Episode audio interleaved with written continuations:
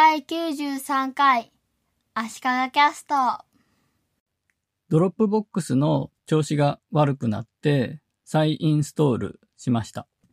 ドロップボックスの新しいデスクトップアプリというのが先行アクセスという形で使いたい人は使えるようになっていたので、それを使っていたのがもしかしたら原因かもしれません。先日、出先で MacBook で更新したファイルが iMac 側に同期されてないことに気がついて、Mac のメニューバーのドロップボックスのアイコンのところから見てみたら、インデックス作成中ですみたいな状態のままずっとそのまま全く状況が変わらなくて、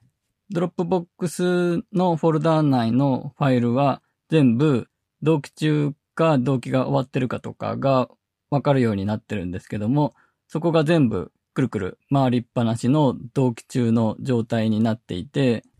ファイルを右クリックしてドロップボックスで開くっていう風にやると、普通はブラウザーが立ち上がって、ドロップボックスのブラウザ版でファイルが見られるんですけども、そのリンクもされない状態で、これはおかしいということで、 Dropbox を終了して立ち上げ直したり、Mac 自体を再起動したりしたんですけども、状況が同じで、結局 Dropbox 自体を再インストールすることにしました。ネット検索で Dropbox 再インストールというキーワードで検索すると、高度な再インストールの実行方法という Dropbox の公式のヘルプの記事が出てくると思うんですが、その記事に従って再インストールをしました。Mac だとターミナルを立ち上げていくつかコマンドを実行させる必要があって、これ結構初心者の人にはきついだろうなと思いました。そして再インストールして直ったんですけども、その時に Smart Sync の機能に長い間使っていないファイルを自動でクラウドのみにするという機能があることに気がつきました。第75回の足利キャストで Dropbox の Smart Sync の話をしたんですが、 Smart Sync を使うと、 Dropbox 内のすべてのファイルを完全にハードディスク上に実体として同期するのではなく、こういうファイルがあるよというのと、画像とかのプレビューの情報だけを持たせて、そのファイル実体をハードディスクに置かないので、その分容量を食わないというやり方がスマートシンクで、フォルダー単位とかファイル単位で、ハードディスク上に実体のファイルを持っているローカルという状態か、実体はクラウド上にあるオンラインのみというののどちらかをユーザーが選べるんですね。で、これユーザーが選ぶのではなくて、古いファイルは自動的にオンラインのみにするみたいな、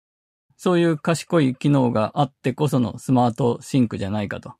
思ったんですけども、前回のポッドキャストの時には、その設定の仕方を知らなかったんで、できないみたいな感じと言ってしまったんですが、できました。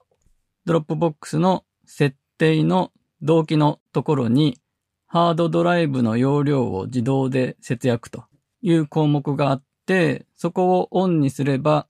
数ヶ月編集していないファイルやフォルダがオンラインのみになりますということです。数ヶ月というのがアバウトですけども、お任せして自動的にできるというのが便利だと思います。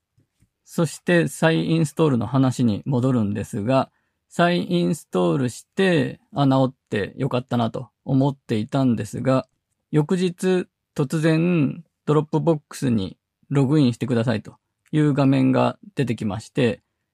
別に再起動とかしてないんですけども、急に出てきて、それでメールアドレスとパスワードを入れると、いきなり新しい Dropbox フォルダーを勝手に作って、今までのドロップボックスフォルダーをドロップボックス、カッコ Q、カッコ閉じるという名前にしたんですね。旧というのは新 旧の 旧ですね。で、新しく作られた Dropbox のフォルダに全部ファイルを同期しようとしたわけですよね。で、結局、 Dropbox の設定を先ほどの Smart Sync を容量を自動で節約の状態にして同期させたところ、ほとんどのファイルは実体自体はクラウド上にあるオンラインのみの状態として同期されました。で、Q と名付けられたこれまでのドロップボックスのフォルダはいらないので削除しました。ということで、 Dropbox の調子が悪くなったら再インストールというのが一つの手だということと、 Dropbox が勝手に新しくフォルダを作って同期を始めたら、しょうがないので従うしかないという話でした。